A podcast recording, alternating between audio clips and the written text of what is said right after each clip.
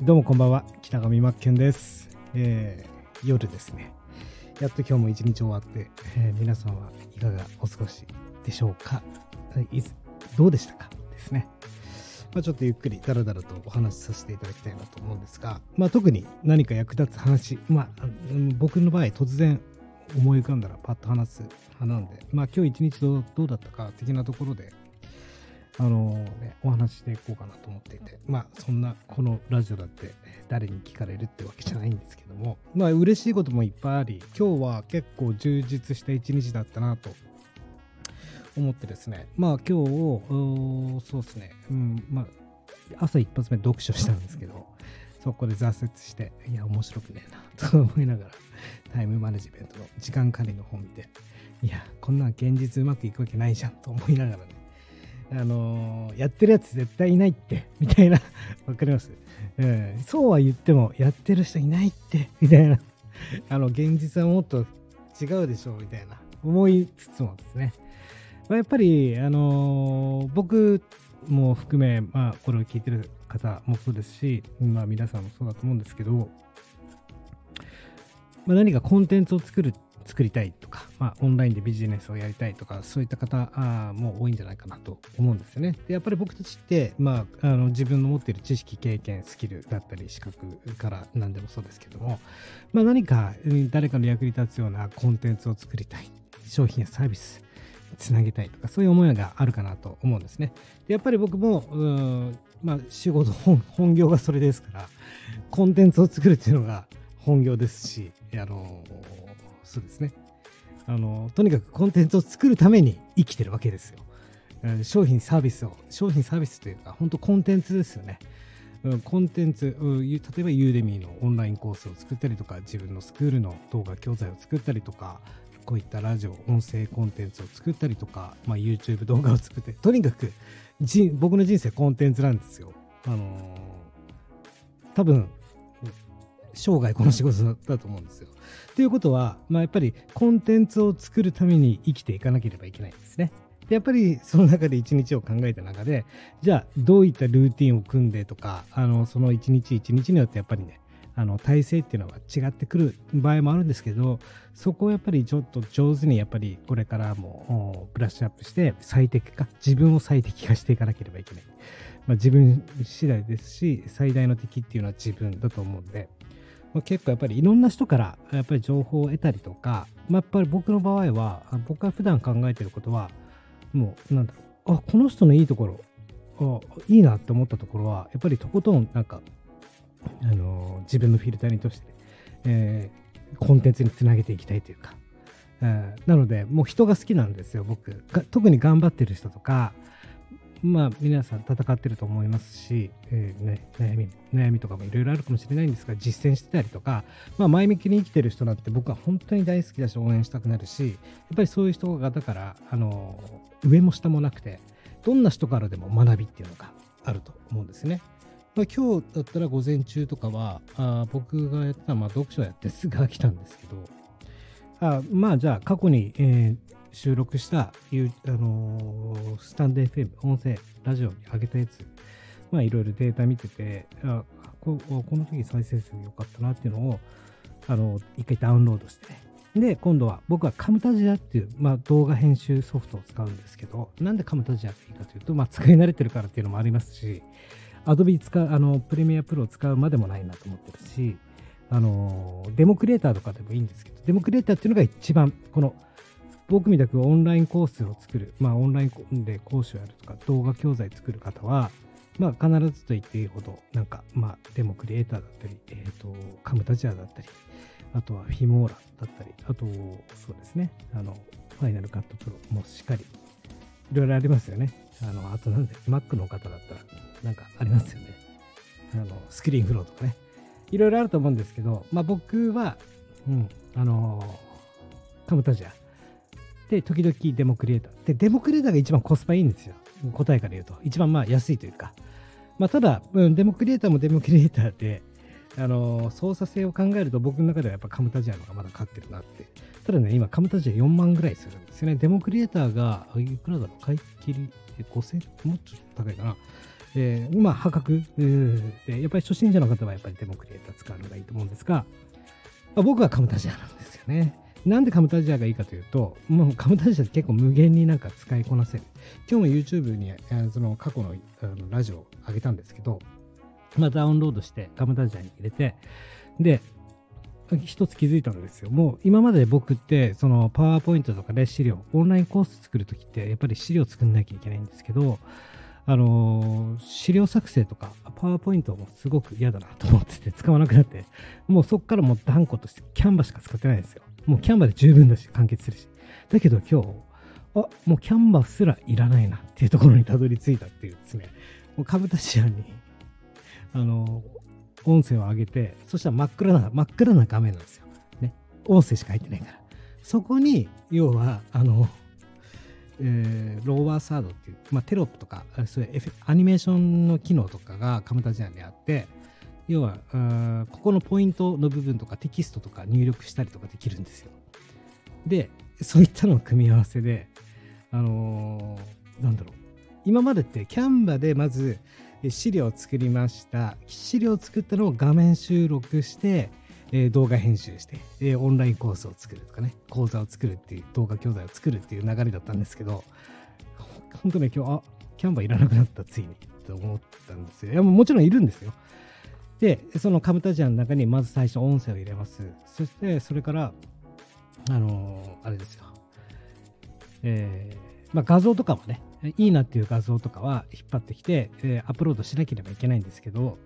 今までってキャンバーで編集してとかなんですけど、インターネット上のありとあらゆる、ね、画像を検索して、僕も、一応あの画像とかは有料のサービス使ったりするんですけど、もうあの何そこから直接ダウンロードして引っ張ってって、使うみたいな。まあ、ちょっと、うん、話が脱線しそうなんで、まあ、カムタジアで無限を感じたっていうか、あのまあ、ぜひ興味のある方は今日僕が投稿した YouTube とか見ていただけたらああいう感じにできるっていうカムタジアで分かっていただけるかなと思うんですけども、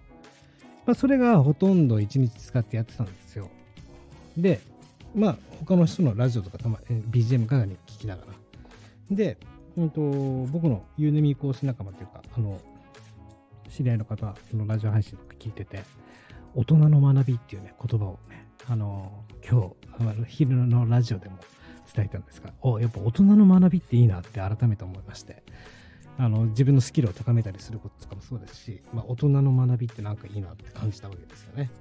まあそういった、やっぱりそういう人のいいところ、その方は子育てについて発信してるんですけど、子育ても立派な大人の学びでだなとかって思ったりとかしたりしてですね、いろいろあるわけです。で今日は夜は、えー、インスタグラムの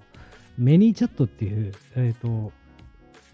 あの自動化のそのチャットボットの設定やって、今やっと終わったんで、でそれもユーデミの先生のコースを見ながら、あの、設定してて、あやっぱりその先生の教え方めちゃくちゃ上手だなとかって思ってね、やっぱりね、画面と一緒に手を動かしながら、えー、講座を受けてくださいみたいな感じで、ですごくわかりやすくて、2時間ぐらいの講座だったんですけど、2時間終わる頃にはもう設定し終わってたっていうね。あやっぱりいろんな方々、優秀な方々いるなっていう。やっぱりこう、ラジオ配信されてる方、うん、なんて、もう特に優秀な方っていうか、もうポジティブだし、多いじゃないですか。本当に応援したいなというか、絶対もう結果出してほしいなと思うし、自分が思い描く、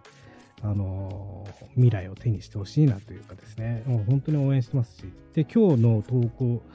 あのラジオの投稿で、昨日か、昨日か一昨日ぐらいに僕、あの、生産性を上げる今日この頃のな生産性2.0のお話っていうタイトルでラジオ配信したんですけど、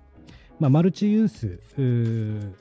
について。マルチユースっていうのは例えばじゃあこれ僕がまさにこうラジオこういうふうにフリートークで喋りますよね。それを今度はダウンロードしてカムタジアで動画編集して動画化してアニメーションつけたりとか画像であのテロップつけたりとかして今度 YouTube に開けると。で、えー、さらには他のラジオサイトに上げたりとかまあ、動画教材作ったりとか、1個の要はこの音声からコンテンツをどんどんどんどん作って分散、拡散させていくっていう方法を、えー、前回かな、えー、今日この頃の生産性2.0のお話っていう中でしたときに、コメント、嬉しいコメントですね。まあ、僕のラジオなんて全然コメントなんてそんな普段来るわけじゃないですけど、嬉しくてですね。マルチユースの手順、こんなにこ事細かく教えてくださっていいんでしょうか？ありがたいですってめちゃくちゃ嬉しかったですね。本当に。だから、もともと、えー、役に立つ配信していきたいなって、改めてやっぱ思いましたし、やっぱり自分がラジオ配信することによって、あ普段こういうこと考えてるんだな、周りの人たちとか、あじゃあ、このラジオ配信したら喜ぶんじゃないかなっていうのがですね、希望を持てたっていうですね、コメントをいただいた、久美さん、ありがとうございます。話し方の先生なんですけど、特にこの話し方の先生やられてる方なんて、こういったラジオ配信が仕事じゃないですか。で、ラジオ、ラジオにとどまらず、自分で喋った、ラジオ配信を今度は動画にしたっていいし、それをブログ記事に、え、書き直したっていいし、まあ、いろんなことできると思うんですよ。まさに、まあ、喋る先生なんかは、あの、ワンリソース、マルチ、えー、ユースですよね、えー。コンテンツを分散させる。これが重要だなと思うし、そのマルチユースの重要性って、そのやっぱりその人その人によって状況って違うじゃないですか電車通勤している人とか、ね、主婦の方で普段忙しくてラジオだったら一番あの大人な学びえに最適してる方だったりいるしゆっくり故障性で見たい方は動画で見る方だったり、えー、いるわけですよいろんな方がいるから別に一つのコンテンツで同じ内容でもいいからあの形を変えて、えー、配信していいと思ってるんですよ。ねあの、思わないじゃないですか。あ僕も、僕も、あの、このビジネスを学んできた先生方も、やっぱりワンリソースマルチユースやられてる先生ばかりで、やっぱり何も気にならないですよ。あ、このラジオで配信したことを YouTube で配信してるよねとか、他のサイトでって。むしろ尊敬しますよね。それをできてるから。しっかりとやってるから。あの、取りこぼしなく。素晴らしいなと思いますし。で、やっぱり、えー、こういったあのコンテンツを無駄にしない。っていうことが重要だと思うし、昨日も言ったんですけど、僕はやっぱり Twitter はメモ帳代わりと気づきをすぐ入力する代わりに使ってるんですけど、こういった Twitter だって、この時、あ、なんでこういうツイートをしたのかとかっていうのも一つのコンテンツになるじゃないですか、ラジオ配信。昔僕 YouTube で、まず、えー、Twitter、1日の振り返りみたいな感じで Twitter に投稿したのを、あの、そこからキャンバーで資料作って、1個動画作ったりとかもしてたんですけど、無駄なことなんてないよってことなんですよ、言いたいことは。もう、何もかも。無駄にしちゃダメだよですよね。無駄なことなんてないし、無駄にしちゃダメだし、うん。忘れちゃいけないのが、みんな多分このラジオ配信やられてる方、でこういうラジオ聞かれてる方、みんな同じだと思うんですけど、コンテンツクリエイターですよ、僕たちって。じゃあ、ね、コンテンツクリエイターなんだから、コンテンツを作ることに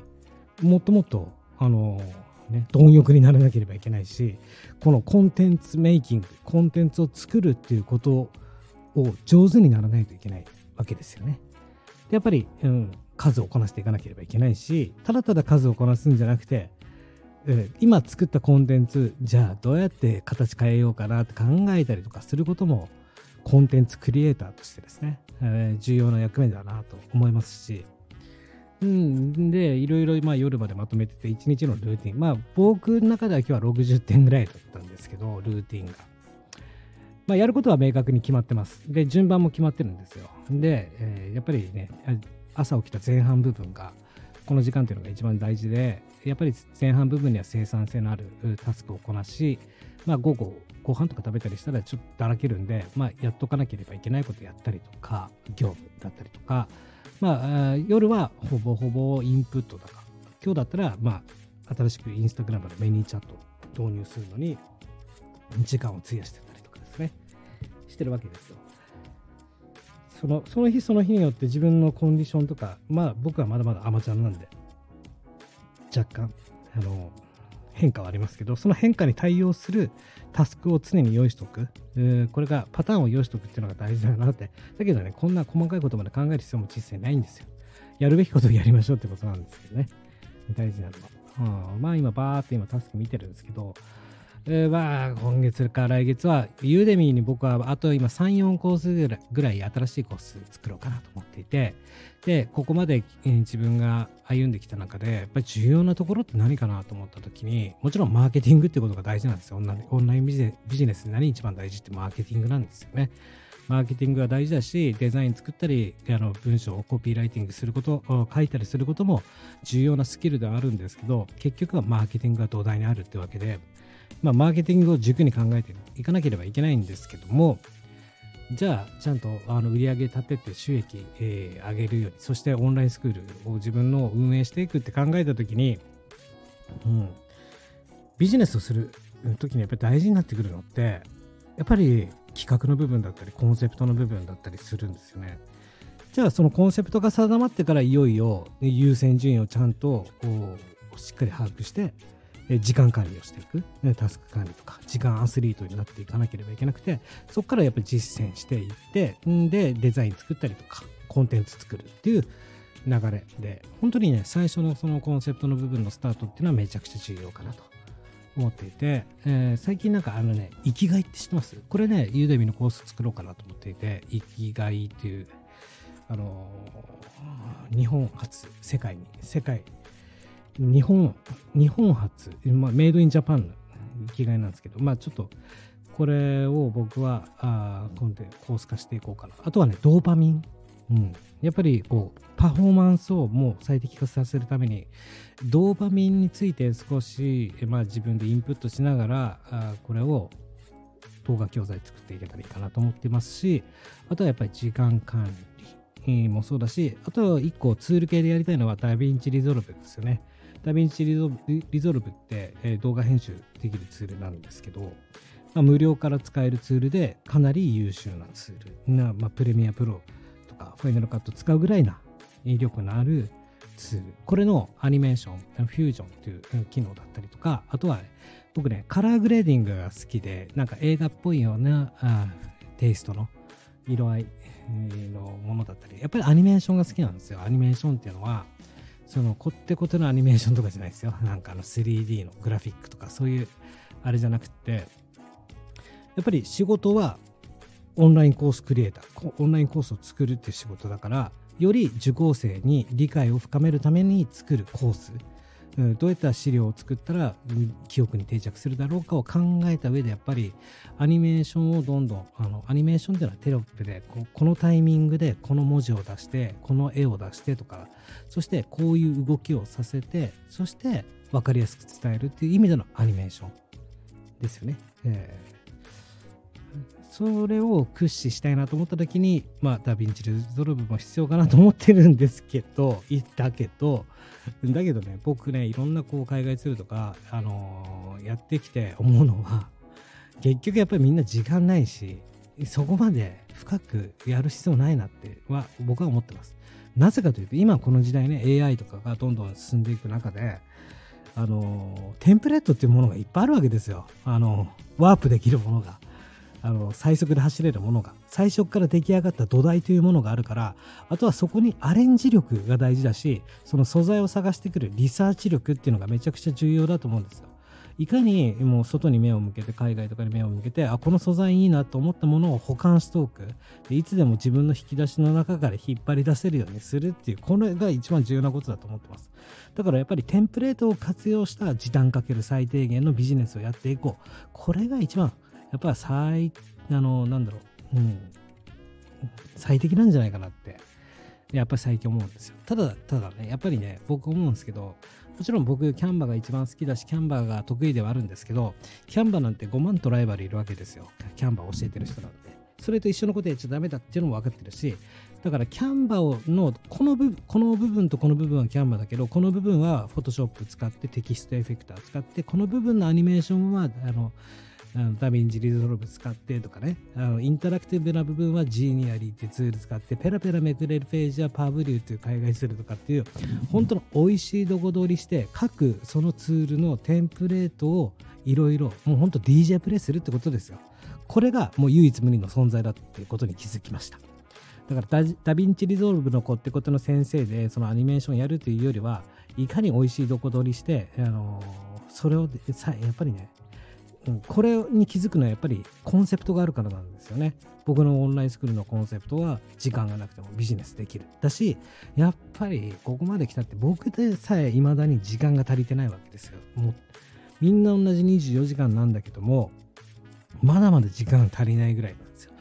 で、うん、僕で足りなかったら自分の生徒さんなんてもっと足りないだろうしじゃあこうやって、えー、僕と同じくオンラインスクール運営してサブスクリプションのあの、ね、ビジネスモデルを構築して自動化の仕組み組んでとかってなるってなったらもう同じぐらいの時間かかるわけですよ。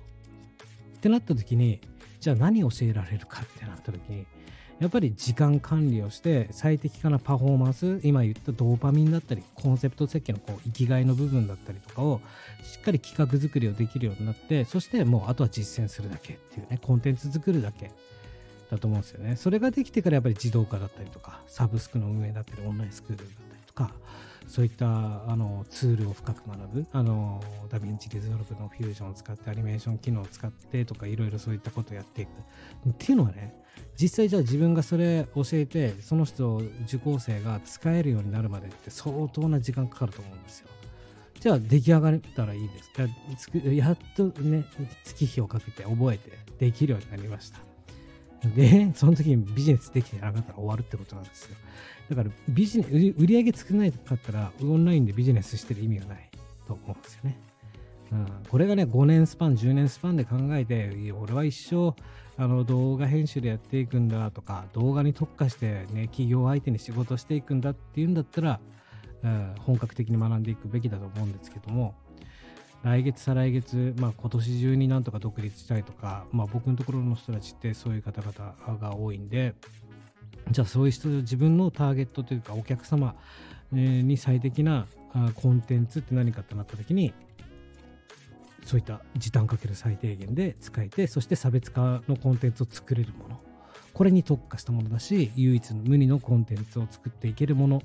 これを教えられることかなって、えー、覚えてる。こういったことを日々考えてるんですけどね。やっぱり僕も常にトライアンドエラーですよ。日々模索してるし、何が正しい、これが正しいなんていろんなこと考えるわけですけど、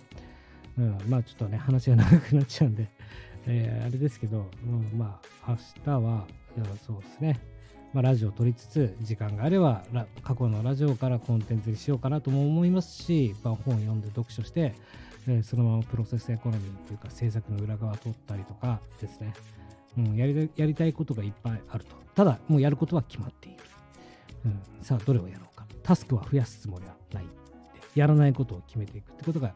っぱり重要だし、うん、いろいろね、優先順位が大事だよってお話でした。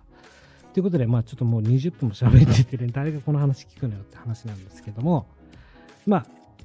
あ、改めて、じゃあ今日のまとめですけど、これを聞いてる方もそうだし、えっ、ー、と、僕ら、うん、まあ、ラジオ配信してる方は特にそうですよね。まあ、僕たち、コンテンツクリエイターなんですよ。コンテンツを作っていかなきゃいけないし、こね、